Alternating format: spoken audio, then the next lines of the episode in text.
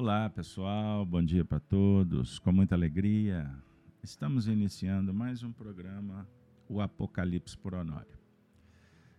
Na última semana, face ao feriado, nós não pudemos fazer a atividade. Já estava agendada, mas tivemos que protelar.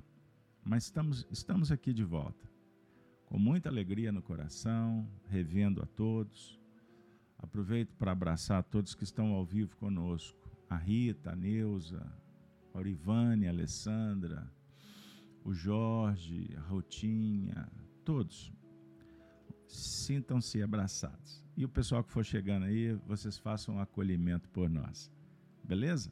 Um abraço para todos que estão no YouTube e no Facebook. Lembrando que os nossos programas, hoje nós estamos completando o estudo de número 51 as edições anteriores estão na playlist nos canais Gênesis e no canal da Rede Amigo Espírita, Apocalipse por Honório.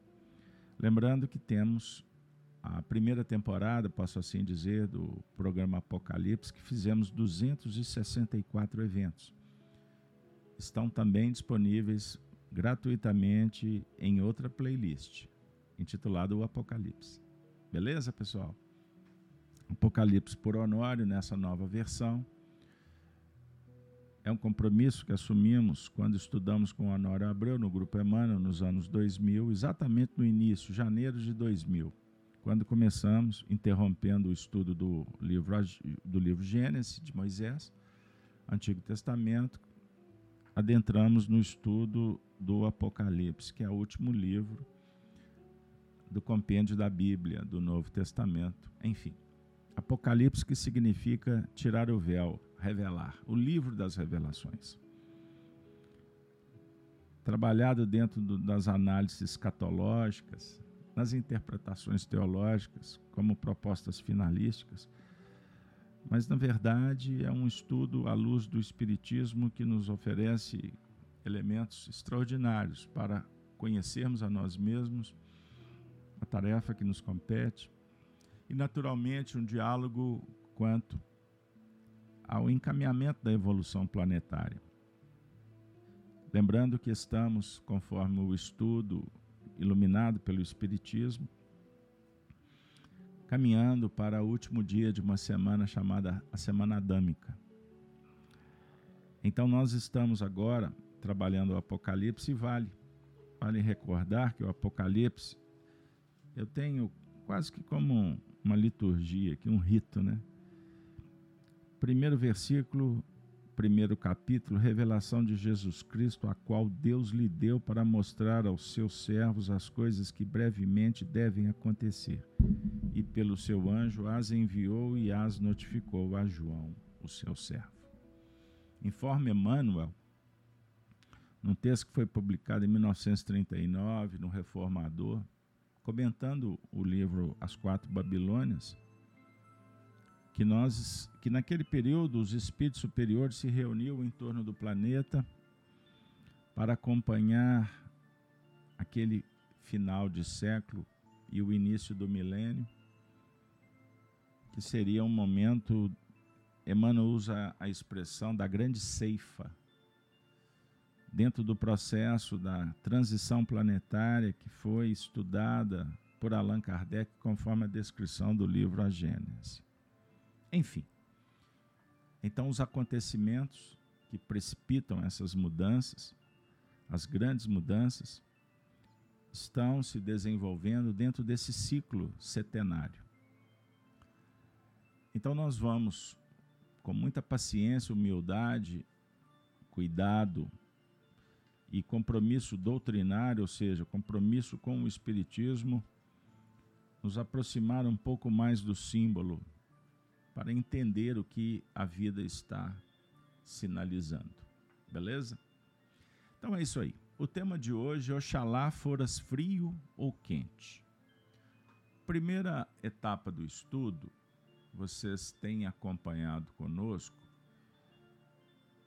Vale lembrar, estudo da última semana, milênio da definição, da, da penúltima semana, né? a última não fizemos. Mas enfim, o último estudo trabalhamos o milênio definidor. Estão lembrados? Pois bem. Então nós dialogamos com a Jerusalém, a nova Jerusalém, que desce do céu. Estão lembrados? Pois bem. Então hoje vamos trabalhar agora a segunda parte, é, a interpretação do versículo exatamente 14 do capítulo do capítulo terceiro. Nós estamos agora abrindo a última carta que foi endereçada a Laodiceia. São sete cartas para quem está chegando agora. Então vamos começar trazendo a leitura do dessa sétima carta. Beleza, pessoal? Então vamos lá. Jesus, o Cristo, endereça a tarefa a João, dizendo: E ao anjo da igreja que está em Laodiceia escreve: Isto diz o Amém, a testemunha fiel e verdadeira, o princípio da criação de Deus. Eu sei as tuas obras, que nem és frio nem quente. Oxalá foras frio ou quente. Assim, porque és morno, e não és frio nem quente.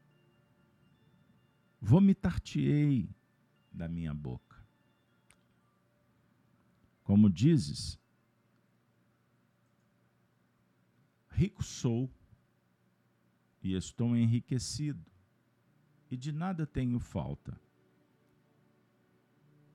E não sabes que és desgraçado, e miserável, e pobre, e cego, e nu. Aconselho-te que de mim compres ouro provado no fogo, para que te enriqueças e vestidos brancos, para que te vistas, e não apareça a vergonha da tua nudez. E que unjas os teus olhos com colírio, para que vejas. Eu repreendo e castigo a todos quantos amo. Sê, pois, zeloso e arrependa-te. Eis que estou à porta e bato. Se alguém ouvir a minha voz e abrir a porta, entrarei em sua casa e com ele cearei e ele comigo. Ao que vencer, lhe concederei que se assente comigo no meu trono, assim como eu venci e me assentei com meu Pai no seu trono. Por fim, quem tem ouvidos, ouça o que o Espírito diz à igreja. Muito bem. Então nós vamos observando essa sétima carta, que ela oferece aspectos bem específicos.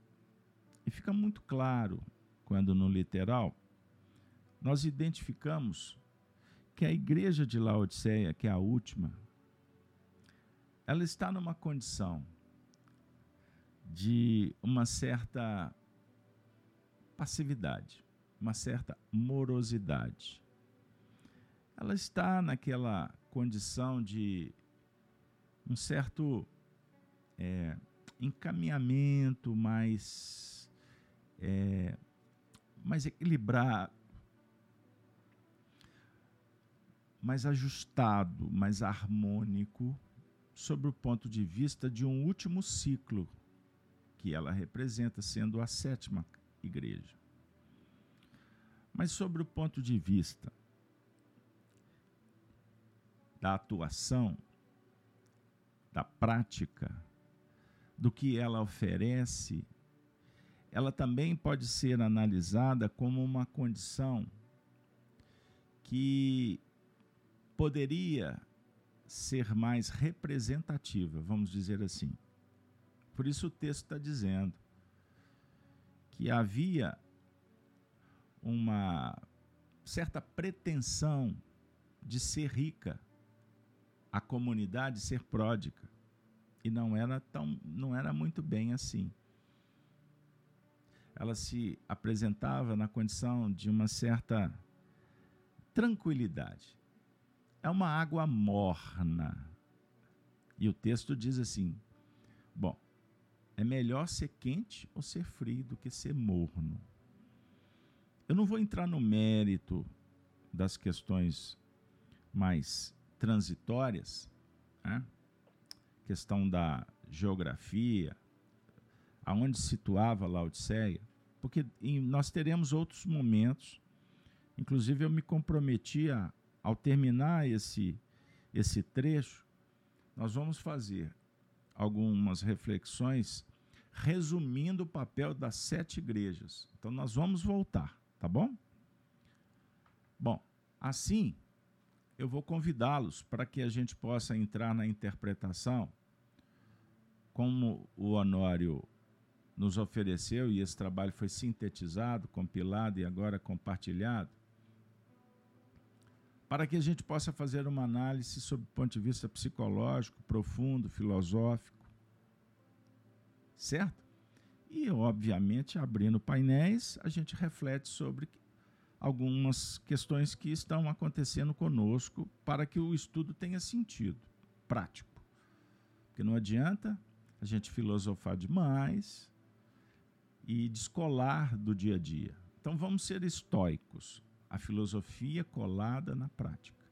Beleza? Como também não adianta sermos teólogos ou especular os acontecimentos sob, sob o ponto de vista do plano geral planetário cósmico e a gente se perder em ilações. Então, nosso estudo sempre é pautado na prudência.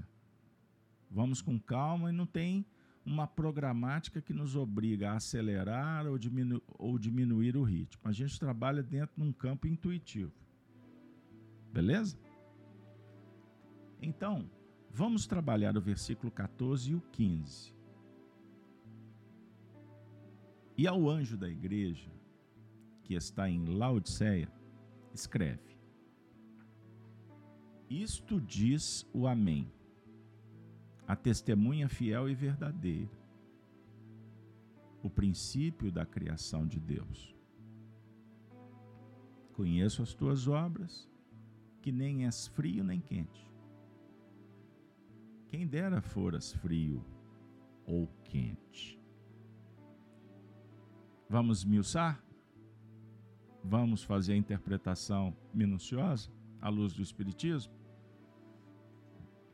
Com vocês, o Honório. Primeiro trecho. Ele vai falar da sétima carta, resumindo assim: Conquista dos seis passos efetuados e abertura do outro ciclo no mapa, Laodiceia está um pouco mais afastada das demais, como que apontando o caminho além projetado. Olha que legal. Vejam como a filosofia, à luz do Espiritismo, nos conclama a reflexões que transcendem. O Honório está indicando uma igreja que está, de acordo com o cenário geográfico, além das demais. Mas para enxergá-la, só é possível por ter chegado na sexta igreja.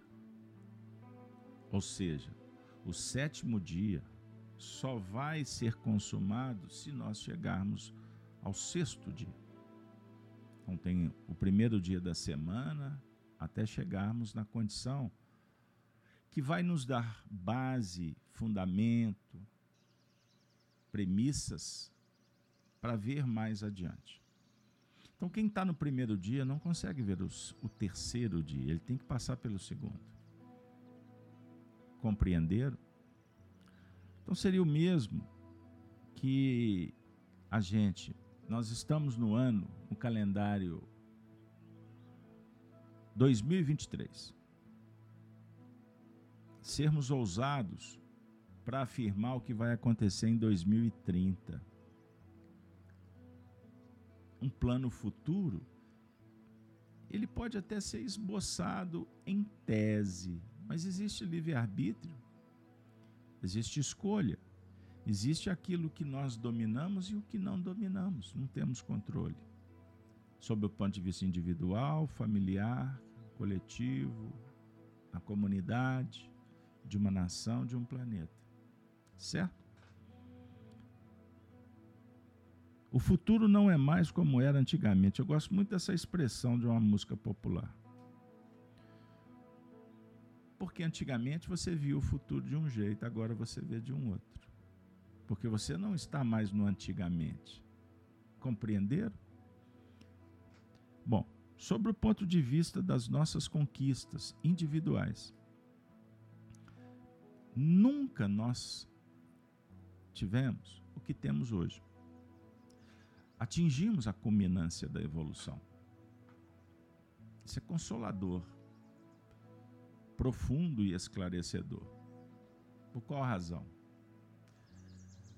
Porque muitas vezes a gente reclama, a gente se sente frustrado, não tem umas coisas assim? Então, os espíritos nos ensinam que as faixas superiores, as ambiências espirituais elevadas, não se aborda o negativo.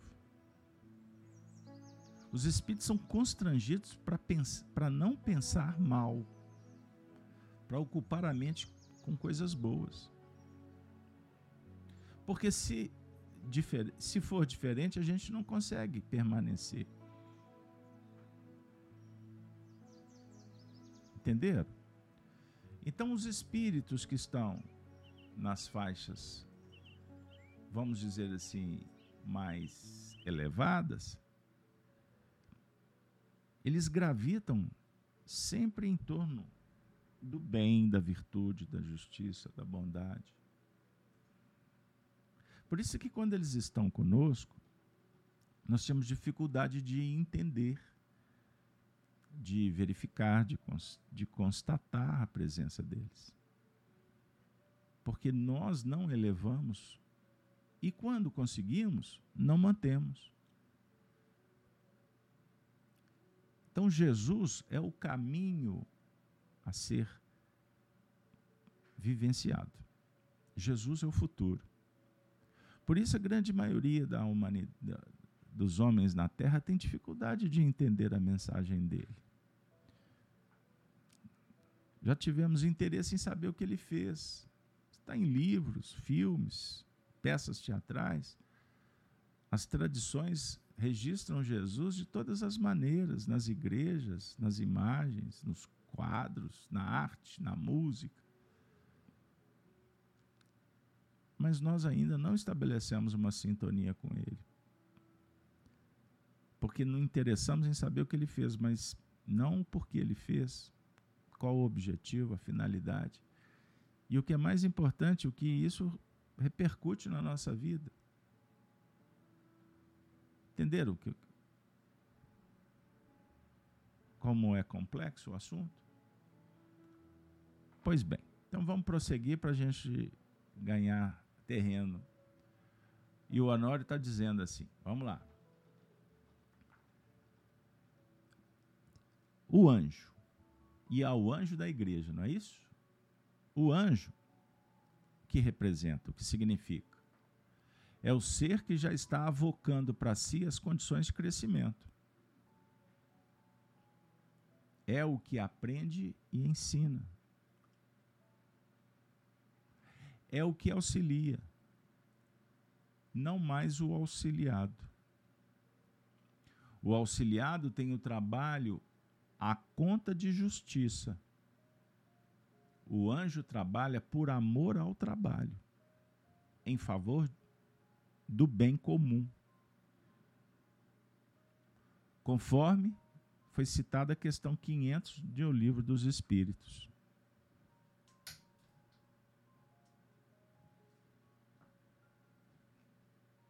Questão 500 do Livro dos Espíritos. Vamos em frente.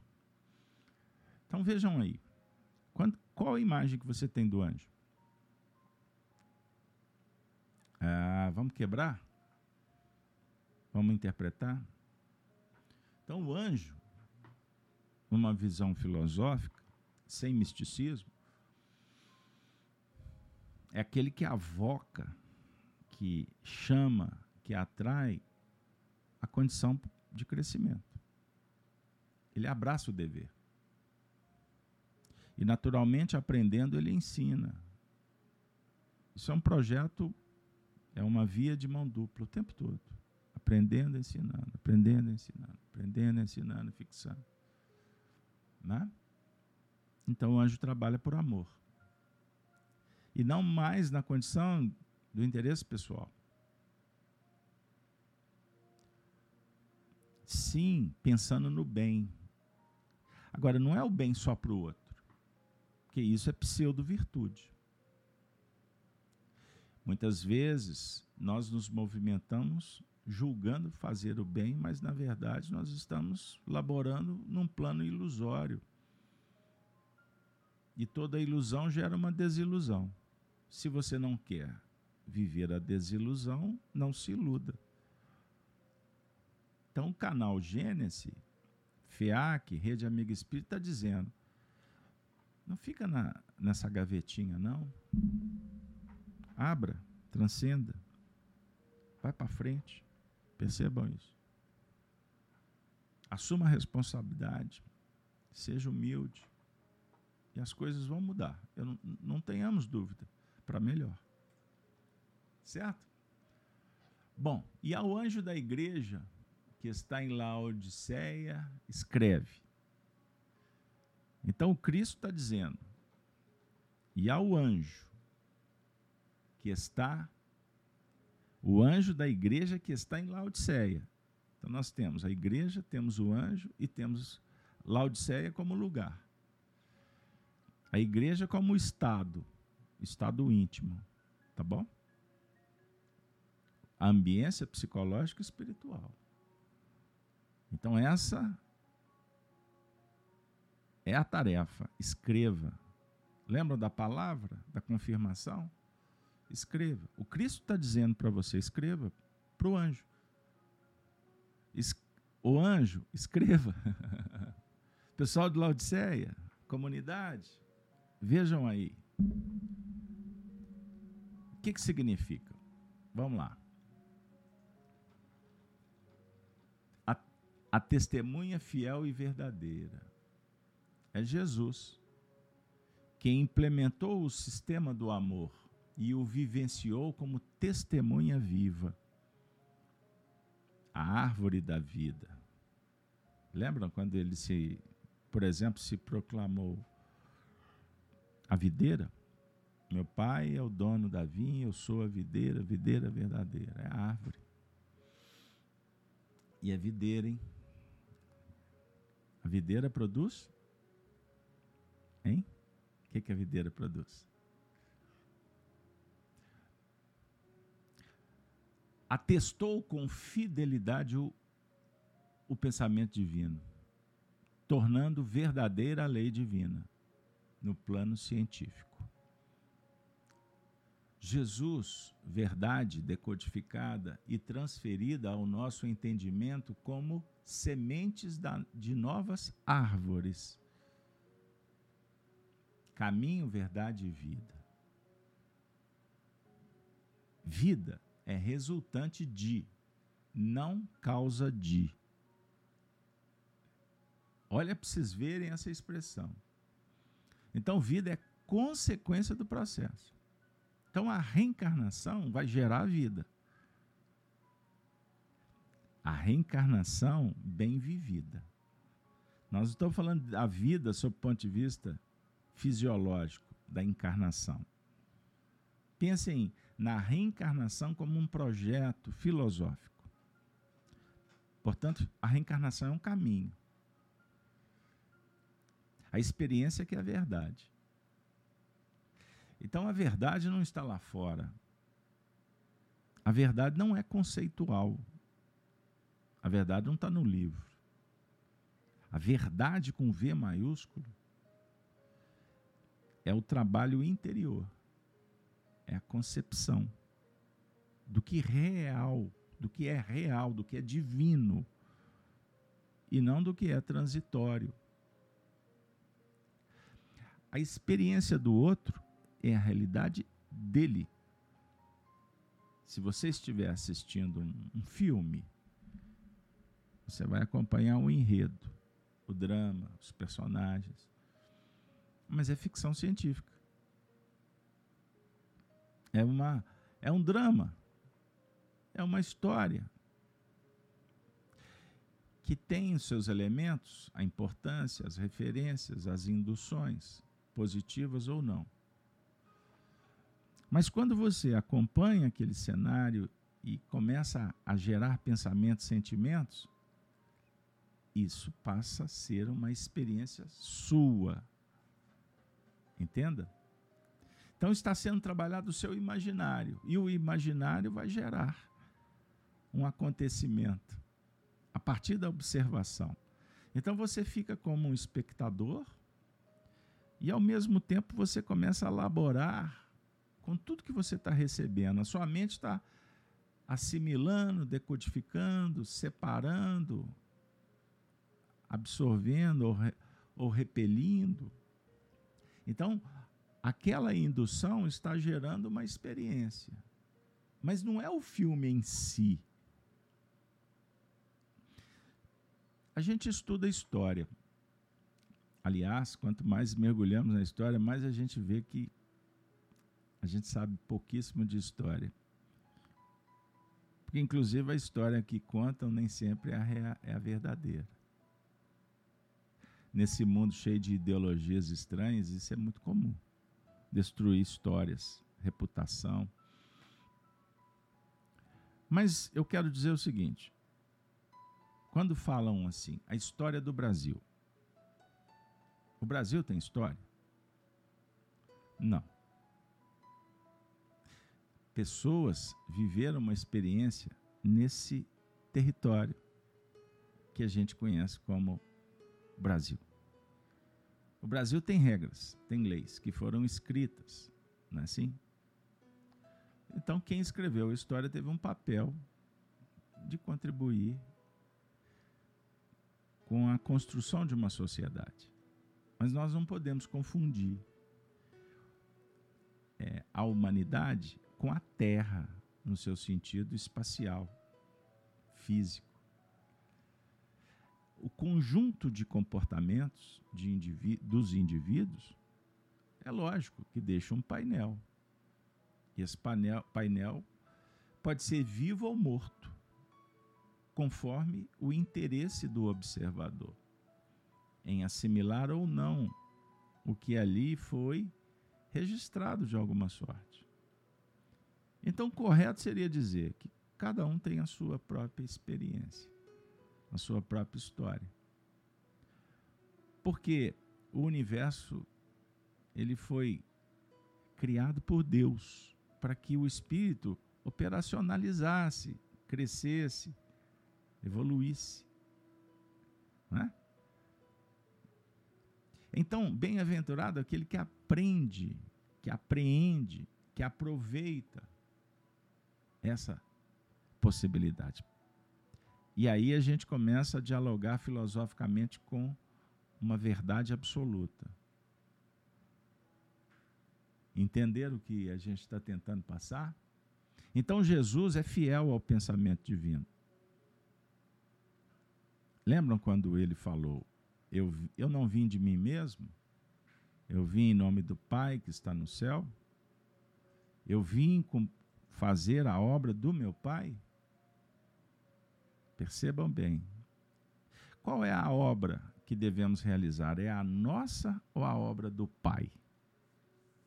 Aí eu devolvo para você a reflexão. Ah, Carlos Alberto, se eu estou evoluindo, eu tenho que fazer a minha obra.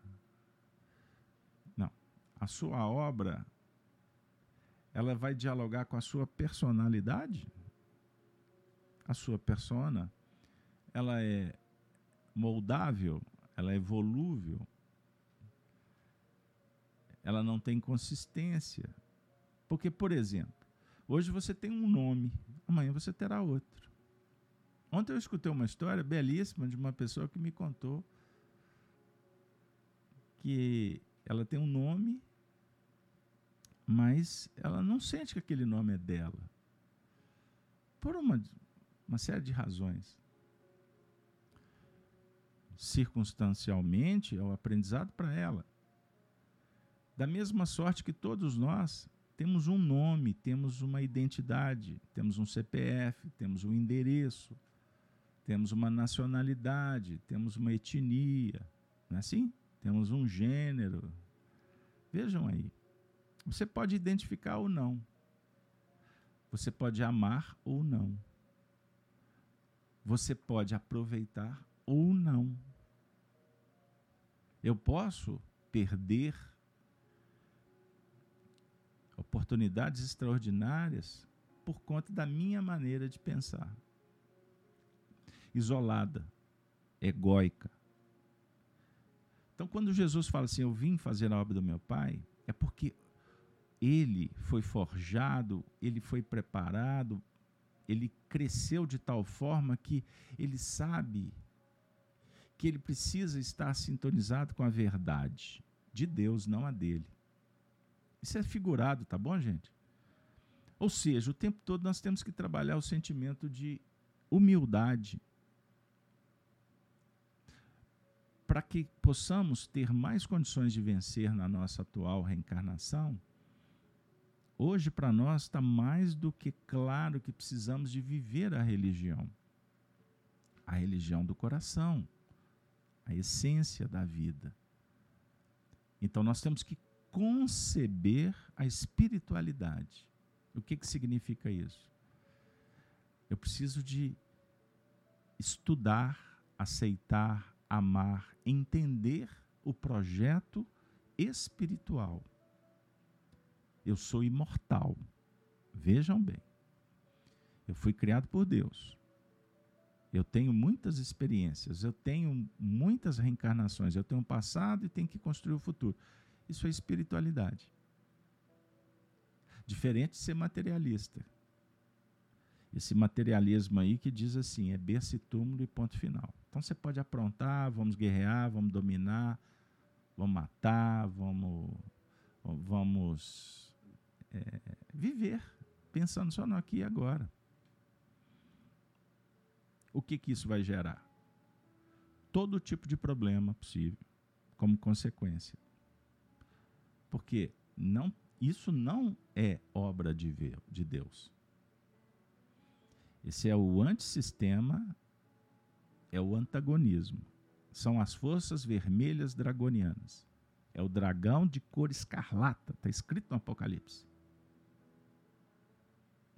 E todas as vezes que pronunciamos a história da serpente que se torna uma besta, uma besta, que ocupa um trono, que surge do mar como um dragão, vocês não tenham dúvida da celeuma que isso gera. Tem muita gente que se sente incomodado. Tem muita gente que nem volta. Sabe que tem gente que sai por aí jogando pedra? acusando ah, esse espiritismo. Ou então eu gosto do espiritismo, mas esses espíritas não está entendendo bulufas. Não percebeu que é muito simples, embora precisa de um pouquinho de inteligência, né? Ou de boa vontade. Inteligência é fazer conexões, mas boa vontade é desenvolver esse sentimento de aprendiz amoroso. Olha o que eu vou dizer. Todas as vezes, todas as vezes que nós progredimos foi porque a gente entendeu o sinal da vida. E o sinal da vida aponta que existem portais que nós precisamos de passar por eles. Jesus não disse que ele é o caminho? Jesus não afirmou, por exemplo, no capítulo décimo de, vamos citar, João, eu sou a porta das ovelhas, mas ele também disse que, naquele mesmo texto, que ele é o pastor das ovelhas. Então ele é porta e é pastor. Todas as vezes que nós identificamos o portal, é com a ajuda do pastor que leva a ovelha. Compreenderam? Ele está guiando, ele está pastoreando, ele está levando a ovelha para se alimentar ou para se preservar e perpetuar. Mas quem passa pelo portal não é o pastor, é a ovelha. E ele disse que esse portal do curral é estreito, é uma porta estreita. Então nós temos que deixar pelo caminho tudo que impede prosseguir, passar por esse portal. Tudo que engorda, vamos dizer assim, tudo que dá peso, tudo que impede ver, nós temos que deixar as máscaras. Mas aí vem um detalhe. Todas as vezes que você vê o portal, que você se conscientiza que tem que deixar o que não é humano pelo caminho, vai aparecer um dragão. É o dragão vermelho que surge do mar. Porque o dragão vermelho ele está atento a todo movimento que a ovelha empreende em busca do sacrifício. Então o que, que o dragão quer fazer? Ele quer matar a ovelha para que a ovelha não se sacrifique. Porque se a ovelha se sacrifica por uma adesão consciente a um projeto, além além dela se sublimar, dela vencer os seus próprios limites, essa ovelha também servirá de exemplo para que outras ovelhas façam o mesmo. E quanto mais ovelhas fizerem, menos força terá o dragão. Então, o que, que o dragão faz? Ele tenta antecipar. Ele tenta agir sutilmente. Por exemplo, se fingindo de ovelha ele é um detento que sai da prisão e quer ser o santo. Ou ele faz de tudo para não ir para a prisão, para que todos continuem achando que ele é o santo. Mas, na verdade, existe ali uma capa de ovelha, mas é um lobo. É o egoísmo e o orgulho que transvestem se apresentam mentindo. Foi o que a serpente fez com Eva. Foi o que a serpente induziu a Caim. E filosoficamente eu vou dizer para vocês que Caim é a reencarnação da serpente.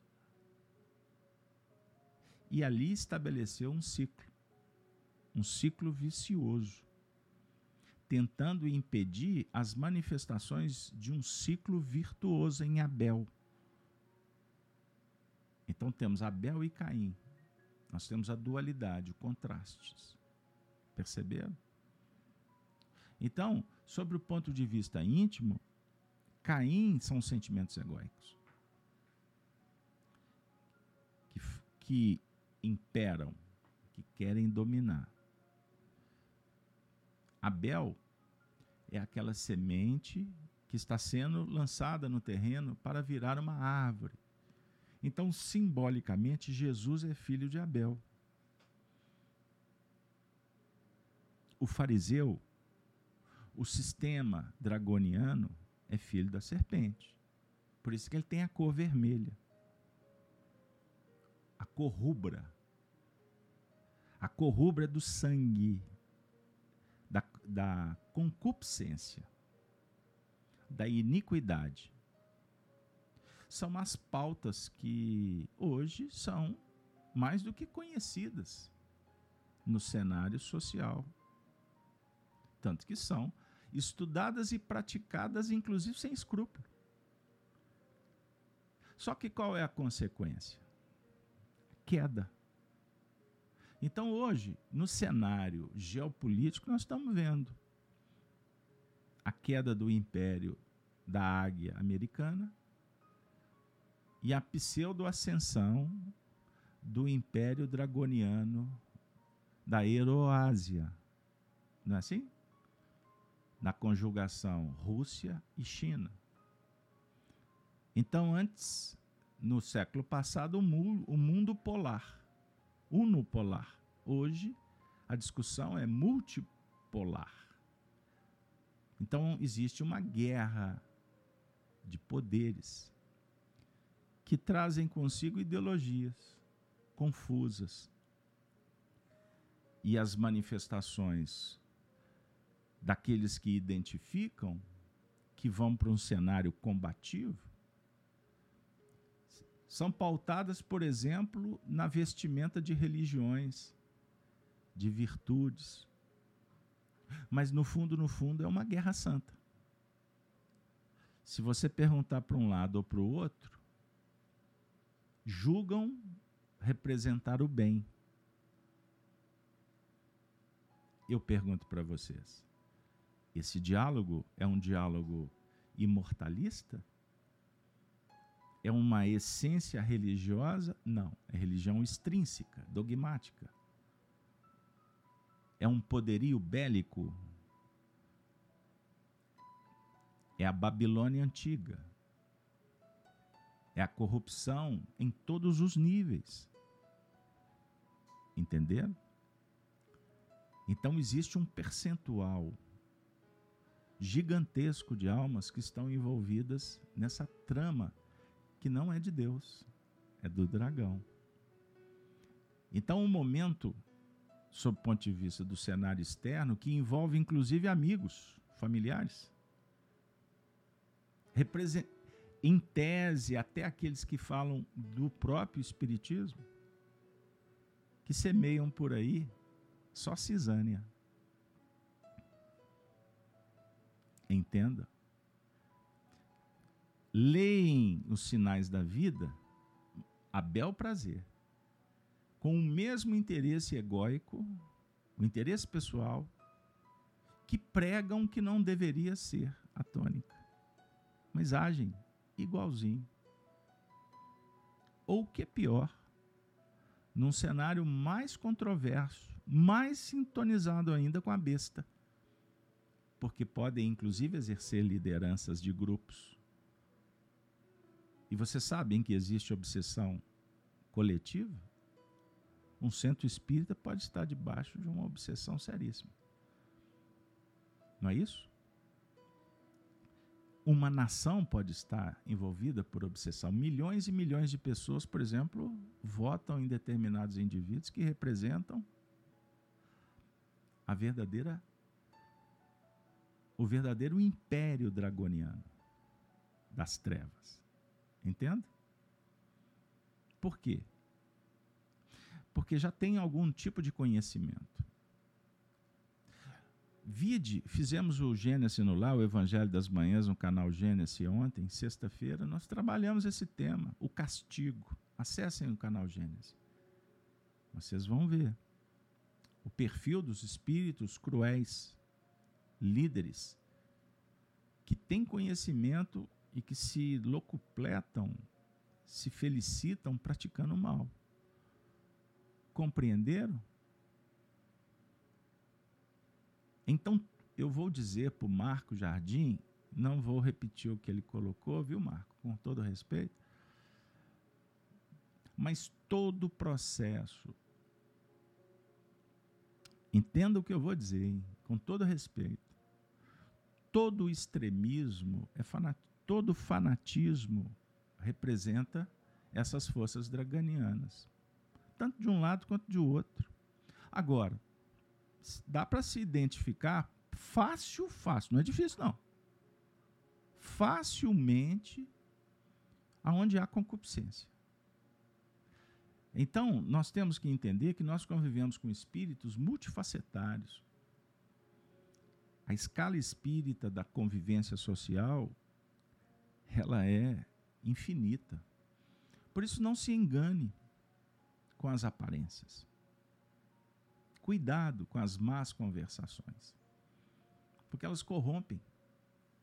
E costuma acontecer, eu repito, nos ambientes tidos e havidos como virtuosos, como campos de trabalho no bem, falando do evangelho, do espiritismo, mas por trás o indivíduo está olhando para o outro com desconfiança, condenando.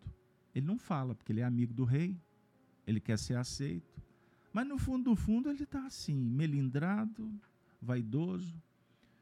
E existe uma, um, uma imperfeição gravíssima que a gente não se dá conta despeito, inveja, ciúme. Aí você pode elencar. Mas voltando a Jesus, que é o, a tônica do trabalho, ele é a vida, ele é a verdadeira, ele é, ele é a, a expressão da verdade. Por isso gera a vida. E ele é o caminho também. Então ele é a causa. E gera o efeito. Perceberam? Então, olha para vocês verem que coisa interessante. Então, caminho, verdade e vida. E vida é resultante de e não causa de. Ficou claro essa parte? A vida é a consequência. É a consequência do processo. E toda vida tem fome e sede. Bem-aventurados os que fome e sede possuem de justiça, pois serão fartos. Você deseja, você sonha ter, receber, viver a justiça? Você vai obter. Mas qual justiça? Dos homens ou divina?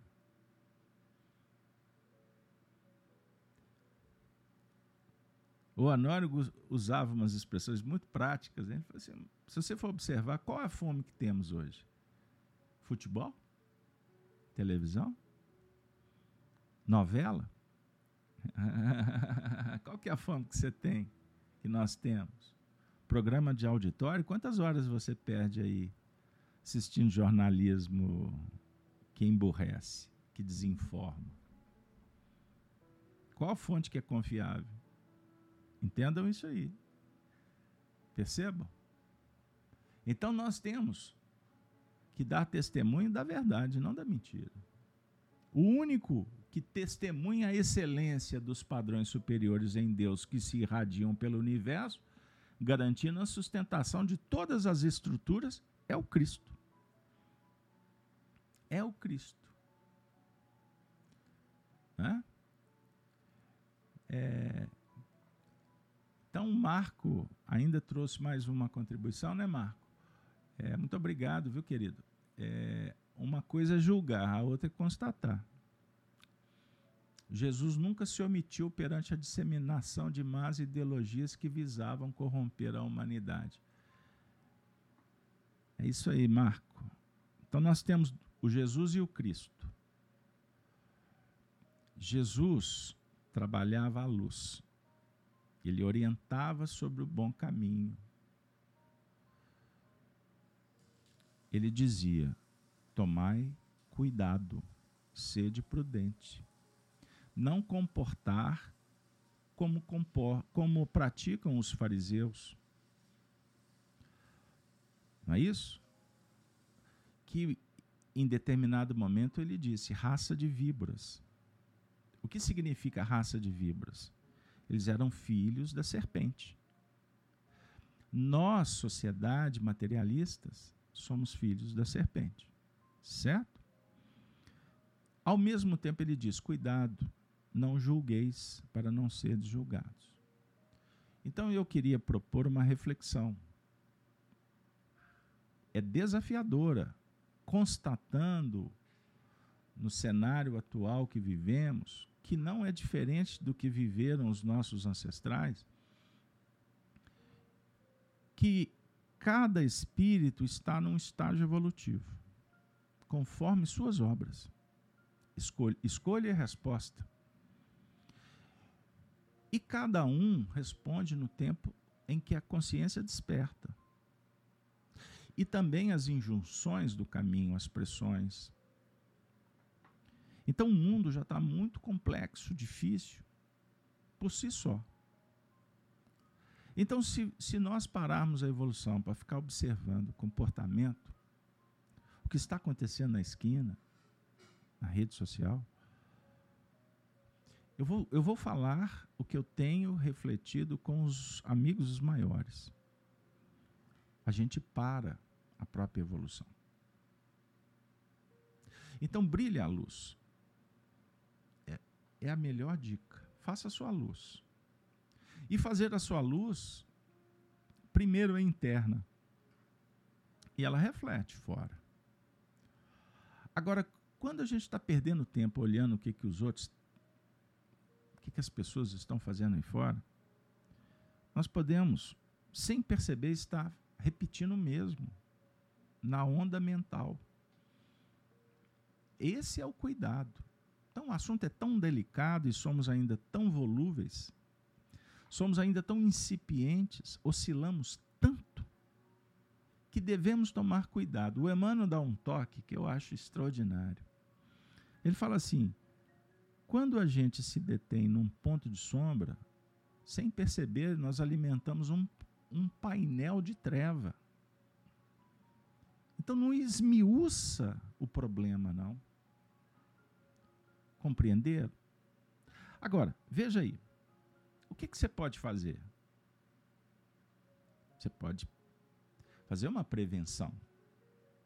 Primeiro com você mesmo, selecionando aonde você vai dar atenção. Quais são as preferências? Qual o livro que você lê? Qual o filme que tu assiste? Qual o ambiente que você frequenta? Com quem você convive? Tem coisas que você controla e deveria dominar. Certo? Agora, tem coisas que você não tem controle. Então, não justifica ter medo daquilo que não te pertence. Você tem condições de intervir para que não haja é, contradições no cenário mundial sob o ponto de vista das organizações das nações? Não. Você está constatando que o mundo está. É, os dirigentes estão rodopiando em torno de uma possível guerra? Todos estamos vendo. Você já ouviu dizer que uma crise está a caminho? Temos ouvido. Inclusive, não é só por estudiosos, até o mundo espiritual está nos dizendo que estamos num período muito sensível. Médiums estão vivendo experiências no além-túmulo. Vocês já viram falar das experiências quase-morte? É QM? É mediunidade, força da alma que está se manifestando em diversos departamentos, sendo estudado por diversas pessoas, pessoas capacitadas, constatado dentro dos lares, por, enfim. E essas experiências colocam muitas vezes o indivíduo diante do passado, de uma realidade espiritual, e podem mostrar até acontecimentos que estão chegando. A clarevidência visualiza o futuro também. Então começa a estudar. Nós vamos constatar o seguinte: que nós estamos, entramos no milênio em que muitas mudanças estão acontecendo e nós estamos comprovando isso no dia a dia. Mas essas mudanças, elas não estão só no cenário tecnológico. Por exemplo, vocês estão ouvindo falar aí do, do novo espaço né, virtual que veio para desantificar o Google, né? Porque o, Google foi santo aí muito tempo. Agora tem um chat, né? Tem um chat aí com as suas siglas, cada hora muda. Mas um chat que vai fazer muita coisa para você, né? vai escrever um livro, uma tese para você, coisas por aí. Aí o povo está em pânico, não vai faltar emprego, o que, que vai ser? Meu Deus, como é que vai ser os professores, como é que vai ficar os advogados, os, roteiristas, os romancistas, os escritores. Pessoal, não é só esse tipo de mudança que está acontecendo. Está havendo uma competição muito séria por aí. Uma crise se avizinha. A crise moral, que não se avizinha, ela já está aí. Constatamos isso toda hora. Não é o tema? Então nós temos que tomar muito cuidado e nos preparar junto em celeiro. Prepara a sua mente, o seu espírito, o seu corpo. Faça provisões, previsões. Mas não se contamine. E não pense que não tem a solução. Porque se os homens se tornam instrumentos para um caos social, econômico, por exemplo, sanitário, vocês acham que os destinos da humanidade está na mão desses dirigentes controladores que querem uma nova ordem para empobrecer as pessoas e eles dominarem cada vez mais? Vocês acham que isso fica impune? Que o mundo é o resultado de um caos? Não. Então, tudo que é do homem, o homem vai resolver. Mas o homem não tem poder sobre o universo, que é de Deus. Uma simples mudança. No eixo da Terra, um asteroide que surja por aí, um abalo sísmico, uma alteração é, é, que aconteça no, no cosmo que repercuta no planeta, de uma hora para outra muda tudo. O que importa para nós é nos matricular numa escola que nos faça bem. E não se permita ser atropelados por um sistema que por si só já está caindo, já está ruindo. E aqueles que são defensores ideológicos, que se julgam, por exemplo, protetores do templo, eles vão descobrir em breve que, na verdade, podem estar perdendo oportunidades extraordinárias. Então, e ao anjo da igreja que está em Laodiceia escreve: Isso diz o Amém. A testemunha fiel e verdadeira, o princípio da criação de Deus. O diálogo não é o começo, mas um princípio, o fundamento gerador dos fatos. O germe, o componente mínimo, semente, na intimidade psíquica de cada um. Deus cria sementes, não a obra completa. O Honório citou Gênesis capítulo 1, versículo 1. No princípio criou Deus os céus e a terra. A primeira criação foi a dos céus, a misericórdia, o terreno acolhedor das sementes. Olha que extraordinário, gente. Só essa expressão aqui, a gente faz um seminário. O princípio, não o começo princípio, é o germe. Então, para a gente mudar, para que a gente possa qualificar, nós temos que ir na causa. Nós temos que trabalhar essa semente na nossa intimidade. Emmanuel usa uma expressão através do Chico Xavier que eu reputo como uma das mais belas, poéticas, transcendentes. Quando ele fala assim sobre a simplicidade e o amor. Que Jesus, Jesus, escolheu um lugar para nascer, uma família singela, humilde, simples, Viveu num lugar distante, sem nenhuma sofisticação. Tinha uma vida. É? Eles, eles eram ricos, porque eles não precisavam das coisas que os ricos da terra, gananciosos, ambiciosos, dão a vida para tê-los. Por isso é que no Espiritismo aprendemos que o homem mais rico é aquele que menos precisa. E ele escolheu doze amigos, doze homens que não tinham cultura, não eram doutores, não tinham dinheiro. E nessa comunidade, ele revolucionou o mundo moralmente.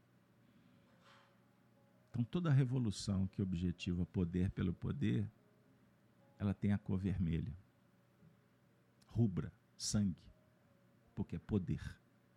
Poder pelo poder. Jesus não fala de poder. Ele fala do conhecimento e da libertação. E o poder, sob o ponto de vista de oportunidade para fazer. Então ele vai no germe. Céus, criação da projeção crística. Do caminho, da rota, do qual não há como nos desviar pois estamos imersos nele, tendo saído dele. Minha amiga, meu amigo, puxa vida, eu respiro fundo, a gente fica embargado. Eu tive a oportunidade de viver essas experiências lá no Grupo Emmanuel, manhãs, pura saudade. E agora compartilhando com vocês e motivando cada vez mais para continuar propagando essas ideias. Isso aqui é filosofia transcendente. Falar da criação como projeção crística. Projeção crística do caminho, os céus, estado de alma. Então, quando projetamos a mente, o pensamento, o sentimento, para orbitar em torno do amor, a rota ela é extraordinária. E não tem como desviar. Sabe por quê? Porque nós vamos descobrindo e sentindo que essa rota, na verdade, nós já estamos nela. Porque essa rota, essa direção, é Deus. E nós somos participantes. Nós somos integrados. Por quê? Porque somos filhos. Deus não está num lugar distante. Nós somos frutos, filhos. E Ele nos concede tudo.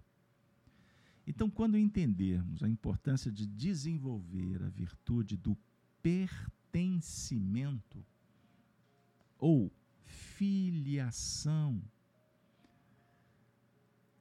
isso causa um bem-estar extraordinário. Não mais vazio, é preenchimento. Pertencimento é expansão, é potência, é vibração. Não sei se eu me fiz claro. O assunto é complexo. Mas quando a gente entra na rota da sensibilidade, transitando em zonas emocionais elevadas, não precisa de palavras, é o que você está sentindo agora. A sua vida é muito boa. As rotas de colisão é porque nós esquecemos, deixamos de sentir, vibrar em faixas maiores, mais qualificadas, entenderam? Pois bem, agora chega a expressão: conheça as tuas obras. A consciência já desperta. Maravilha, hein? Ah, você estava achando que Jesus estava dizendo que conhece as tuas obras, sabe o que você anda fazendo aí? Você bateu o ponto, você faltou do trabalho, hein? Você fez aquela coisa, hum, deu certo, não deu certo. Não, deu ruim. pessoal, consciência. Conheço as tuas obras, consciência desperta. Por isso lutamos, trabalhamos, nos envolvemos para despertar a consciência. E só vamos despertar a consciência quando orarmos com devoção. Quando meditarmos com o coração. Orar, expressar, pedir, exclamar, reconhecer, meditar, apassivar, ouvir, ouvir. Bem-aventurados quem tem olhos de ver e ouvidos de ouvir. Os olhos que brilham, os olhos que enxergam, os ouvidos que, que assimilam. Vejam bem, o ouvido, o ouvir é o que é mais essencial do que ver, que de alguma forma precisa da luz da matéria para se identificar. O ouvir é, é, o, é a sensibilidade mais sutil dos cinco sensores: do tato, do olfato, do paladar, da audição, da visão, certo? Porque acima do ouvir temos a intuição, que é o sexto sentido. É a capacidade de identificar, de registrar as vibrações, energia, pensamento. Mas voltando ao plano figurado do ouvir, o ouvir e o ver conjugando razão e sentimento para interpretar os sinais. Lembram que eu falei que passar pelo portal significa apresentação do dragão? O dragão é o teste. E o teste, ele pode ser trabalhado como dificuldade, dor e erro. Explica. Dificuldade é medida de avaliação. A dor é sublimação. E o erro é experiência. O erro é experiência. Então o dragão, o dragão que solta fogo pelas ventas, né? ele vai testar, ele vai trazer dificuldades. Então não olhe para o dragão como um monstro que vai te devorar. Não. A dificuldade vai avaliar o quanto você estudou, o tanto que você está interessado em superar. Ele avalia. É uma prova. O dragão se torna uma prova. Quem participa de reunião mediúnica, lidamos com espíritos extremamente violentos revoltosos, obsessores. Eles são forças dragonianas que manipulam encarnados, que levam o indivíduo à obsessão, ao suicídio, cometer um crime. O indivíduo que é levado por eles é porque sintoniza com a ideia, com os mesmos propósitos. Então não estou transferindo responsabilidade para o lado de lá. é compartilhado o ato, o sentimento. Compartilhado será a resposta da vida e cada um vai colher conforme a intenção, os sentimentos. Então a dor é oportunidade para despertamento e sublimação. Fiz-me claro? E naturalmente despertar a consciência e a identificação do erro. E quando identifica-se o erro, temos que olhar para o erro como experiência e não como algo que vai nos punir para a eternidade. Não. É uma questão de responsabilidade. Errou. Com isso, eu vou dizer o seguinte: que a vida corre atrás da gente o tempo todo para nos mostrar. É o chamado Dharma para os orientais o Dharma, que é dádiva. É a manifestação da misericórdia. Entendam isso. O que é o karma? É quando nos furtamos de abraçar o Dharma, a dádiva, a misericórdia, a oportunidade. Aí a gente gera um karma. Aí nós vamos entrar na dualidade, contrastes, e depois reparação repercussão e reparação.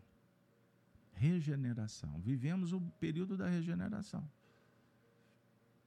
Então não estamos mais no instante da condição morna. Compreenderam? Por isso, o Cristo está dizendo no Apocalipse: nem frio, nem quente. Indeciso, flertando com o passado e o futuro no hoje. Embevecido com os céus, mas querendo conquistá-lo com os sentimentos e desejos antigos alimentados pelos hábitos rotineiros. Caiu a ficha? Entendeu? Vamos refletir juntos? Então a expressão nem quente, nem frio, nem quente, significa estuda doutrina espírita, sabe de reencarnação, é dirigente de centro espírita, coordena reunião mediúnica, palestrista. Tem um monte de gente que fica ouvindo. Mas no intervalo, pega o chicote e sai batendo nos outros. Pega o martelo e fica batendo na mesa, julgando, proferindo sentenças. Os espíritos estão observando. Na verdade, é hipocrisia. Eu estou falando daqueles que sentam na cadeira dos, dos fariseus como disse Jesus para eles: vocês sentam na cadeira de Moisés e colocam o peso nas costas dos outros. Ou então o indivíduo sabe que uma coisa faz bem, outra coisa não faz bem. Ah, mas não tem problema. Ele está vendo um comportamento estranho e finge que não, que não tem problema. Aí lá na frente paga o preço, não é papai? Não é, mamãe? Gente, existe uma expressão que eu acho extraordinária na filosofia. A vida corre atrás da gente o tempo todo, nos insistindo para nos mostrar. E nós somos os piores alunos. Insistimos em não querer ver. O mundo todo está falando.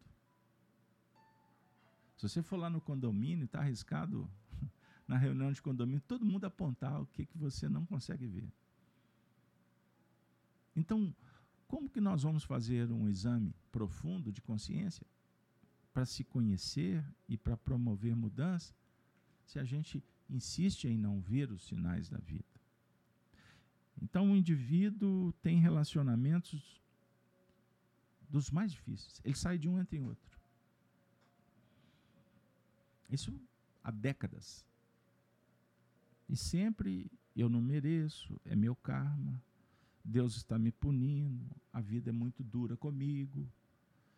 Por que, que ele só tem relacionamentos difíceis? Eu costumo dizer, o indivíduo está no décimo casamento e agora ele vai acertar a esposa.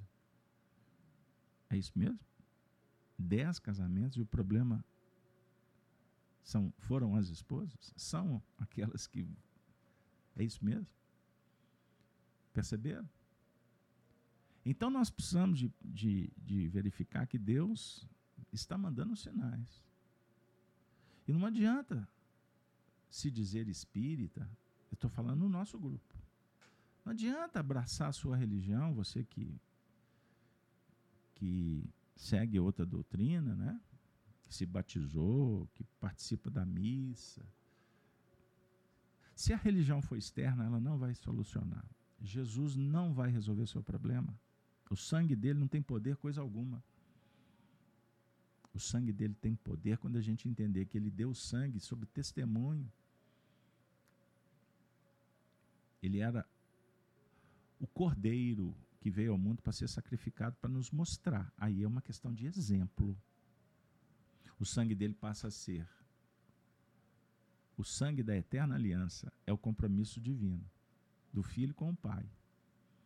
Então, quem ama, tem problema nenhum doar sangue. Que não é egoísta, ele doa sangue por amor. Ele dá a vida, ele se sacrifica, porque Ele ama. Ele faz isso sem medir, sem exigir retribuição. Perceberam? Compreenderam como é que o assunto é bonito? Isso é filosofia evangélica extraordinária. Então nós não estamos mais interessados em ficar apenas enamorando da virtude. Nós temos que viver a virtude. Ponto. É isso aí. Não tem conversa. Então, nem frio nem quente. O Honório lembrou em Conduta Espírita, o livro. André Luiz, o Espírito, nos diz que o mal não merece comentário em tempo algum. Significa que enquanto eu estiver focalizado no mal, não saneio a carga dos meus sentimentos, pois estou evidenciando o mal, deixando de me, de me ocupar com o bem, ainda preso ao passado, vibrando nessa faixa. O passado é lei, o hoje é o tempo para a elaboração de uma nova lei. E o futuro é a lei que eu devo elaborar substituindo a antiga. Esse esforço é de toda hora, pessoal. É um desafio para a eternidade. Pensemos nisso. Vamos avaliar porque as oportunidades estão batendo na nossa porta. E nós não podemos nos furtar. Não, está mais, não estamos mais na hora de brincar, principalmente diante de um cenário de muitas provas e expiações que campeiam no mundo. Então nós estamos vendo as pautas estamos vendo essas pautas complexas, estamos observando o empobrecimento cultural intelectual. De vez em quando eu gosto de listar só para a gente organizar. Não estamos vendo aí a sexualização precoce das crianças? A infantilização programada dos adultos? Não estamos assistindo à feminilização dos homens? A masculinização das mulheres? O emburrecimento sistemático de todos? Pautas que tratam da superhumanização de animais? As pessoas esqueceram que a gente evolui convivendo. Aí, para substituir, adquire um animal. Daqui a pouco ele vira o rei dentro de casa. Não é isso? Olha a indústria que está por trás. E o indivíduo transfere as carências para os animais. Eu tenho um animal de estimação. Todos temos um carinho com a natureza, com os seres. Mas há uma inversão de valores, não tenha dúvida. Lembra daquela música dos anos 80? Não precisa trocar, não, mas dizia: troca, troca, troca o seu animal por uma criança pobre. Compreenderam? Qual é a pauta? Ridicularização da família? Censura? Ditadura do politicamente correto? Ataque ao romantismo? Feminismo, misoginia, misandria, pedofilia, vulgarização da língua? A cultura do diversionismo? O ataque à cultura erudita? A história? As referências morais, deselegância, desrespeito, desorganização, miséria, materialismo, ataque à propriedade privada. Onde que vocês vão encontrar isso aí? Não existem os manifestos? Basta você estudar um pouquinho história. Fora isso, fora isso, fora isso, é conversa narrativa. Aí você pergunta, mas o Honório está falando sobre ocupar a mente com o futuro, coisas boas. Sem dúvida, esse é o foco. Mas nós precisamos de entender o que está acontecendo à nossa volta para que você não diga amanhã que não sabe. Ou que fingiu, que não viu. Porque a omissão também traz responsabilidade. Então, os espíritos falam que o mal é a ausência do bem. Nós vamos responder. Vejam bem, isso é importante. Quando nós desencarnarmos, que as coisas vão ficar muito mais claras, nós vamos entender o mal que praticamos e o bem que deixamos de fazer. Isso pode entrar na cota da omissão, do dolo. Isso tudo nós vamos entender e vamos possivelmente amargar. Então, agora com o Espiritismo, estudando o Apocalipse, como temos feito com tanto carinho, estamos querendo nos comprometer com a prática do bem em todos os níveis, a começar pelo pensamento. Entenderam? Deixa eu colocar uma manifestação do chat. A Kátia está dizendo: devemos parar de nos punir e aceitar que estamos para aprender e seguir com ânimo, porque se abrimos os olhos para o amanhã é que ainda temos tempo de melhorar e não perder mais tempo. Tudo bem, dona Kátia. Kátia ficou inspirada, né, Kátia? Como sempre. Então, minha amiga e meu amigo, nem frio nem quente. Oxalá é o tema de hoje. Olha aí. Foras frio ou quente. Frio na evolução natural, em que o que fazemos não é mal. Quente, já nos encaminhando corretamente de acordo com o novo conhecimento sensacional. Então aqui nós podemos interpretar o frio. O que, é evolução natural? O indivíduo está caminhando. Ele, ele vai assimilando, vai fazendo, vai aprendendo. A intenção dele é, é acertar. Não é? É qualificar, é fazer o melhor. Está na, tá na evolução natural. Né? Então ele não, não existe uma, vamos dizer assim, uma perversidade. O mal aqui não é no sentido do, do que é premeditado, proposital, não é isso. Ele está aprendendo. Está dentro do contexto. Agora, quente, a ideia do quente é encaminhar conscientemente, corretamente, de acordo com o novo conhecimento. Então, fazer as coisas certas. Aí você pergunta: o que que, quais são as coisas certas? Você vai descobrir isso no seu dia a dia, se você passar a ouvir a sua consciência e abraçar princípios nobres e seguir sem perder o foco. Lembrando que você não precisa fazer nada para provar o que você é. Não faça interessado no senso comum. Porque senão você vai se decepcionar. Porque só de colocar o pé lá de fora de casa, de manhã, você já está sendo criticado. Então não, não tenha a vaidade de querer agradar. Não, faça o que você puder, faça o melhor. Faça semeando a paz, seja cordato, educado, elegante, nobre, justo, ético. Entendam isso. Nós não estamos na escola de santos. Nós estamos no território sagrado da humanidade. Por isso reencarnamos na Terra.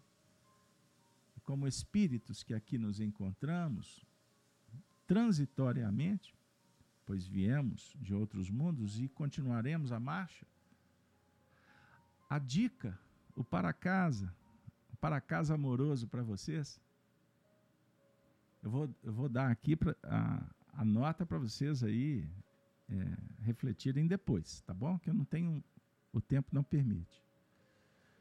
O livro Caminho, Verdade e Vida, lição 88, intitulada Velar com Jesus. Então siga adiante, vele com Jesus. Sabe por quê? Esse texto, dois minutinhos. Emmanuel comenta o seguinte versículo: Jesus. E voltando para os seus discípulos, achou-os adormecidos e disse a Pedro: Então, nem uma hora pudestes velar comigo? Nem um tiquitinho, como a gente fala em Minas? Nem um bocadinho você não pôde velar comigo? Então a dica é para que a gente possa velar com Jesus. Só o finalzinho, para não dizer que eu não falei das flores. Em verdade, pessoal do Apocalipse, se ainda não podemos permanecer com o Cristo, ao menos uma hora, como pretendermos a divina união para a eternidade? É uma pergunta. Se pretendemos a união para a eternidade, não precisa de você fazer muito. Vela com ele pelo menos uma hora. Dez minutos, cinco minutos. Faça sua prece. Reserve um momento do seu dia para falar, para sentir espiritualidade, para cuidar da alma, transcender, sair do lugar comum, saia da massa, desliga isso aí. Vocês já prestaram atenção nessas rádios que tocam a mesma programação? Você só muda de estação, é a mesma, o mesmo bombardeio das mesmas músicas. Aí você vai escutar o noticiário. O noticiário é igualzinho. Significa o quê? que eles estão querendo que você pense do jeito que eles estão propondo, não é assim? Que você sinta conforme o que eles estão indicando. Se você for assistir os filmes, qual, quais aqueles que estão na moda, percebam as tônicas. Bom, até quando você será mais um na multidão? Significa que você não está velando com a sua consciência com Cristo, mas você está dando atenção para os homens que dançam, tocam nas praças, e enquanto o filho do homem está passando com os discípulos. O Apocalipse significa revelação. Vivemos um tempo de definições, em que está havendo uma seleção do joio e do trigo. Vamos fazer a própria seleção? Eu não tenho dúvida que a sua vida será bem melhor. Bora lá? Que Deus nos abençoe. Vamos nos despedir? Sem antes indicar o próximo estudo. Semana que vem, o próximo versículo. Que de mim compres ouro provado no fogo. Olha o Cristo propondo. Que de mim compres ouro provado no fogo. Saia dessa condição da mesmice. Venha comprar o ouro provado no fogo. Maravilha, hein? Já, já acho que já, a frase já é uma boa dica. Espero vocês que possamos juntos caminhar mais um pouco na direção do bem, da paz, do amor, da luz, da luz com o Cristo. Agradeço a espiritualidade, ao nosso querido amigo, saudoso, Honório, que eu tive o privilégio de estudar e trabalhar com ele. E agora me comprometi a compartilhar um pouquinho, um tiquitinho do que eu consegui assimilar e está sendo reproduzido e depois iremos publicar esse material que estamos trazendo para vocês toda semana. Com a ajuda da equipe, vamos chegar lá. Uma hora dessa aí, vocês vão começar a receber material. Agradeço à equipe de Emmanuel, aos espíritos que trabalham na condução da Casa de Kardec. Agradeço a sua presença, pedindo que você dê um like no vídeo, nos ajude aí compartilhando as coisas boas. Não se acanhe, tá? Manda o um vídeo na sua rede social. Dê um like. É isso aí. Ajude para que o bem se faça. Se fez bem para você, é lógico. Vamos nos despedir? Ave Cristo. Que Deus esteja sempre com você, na sua vida, no seu coração. Até a próxima. Valeu, pessoal.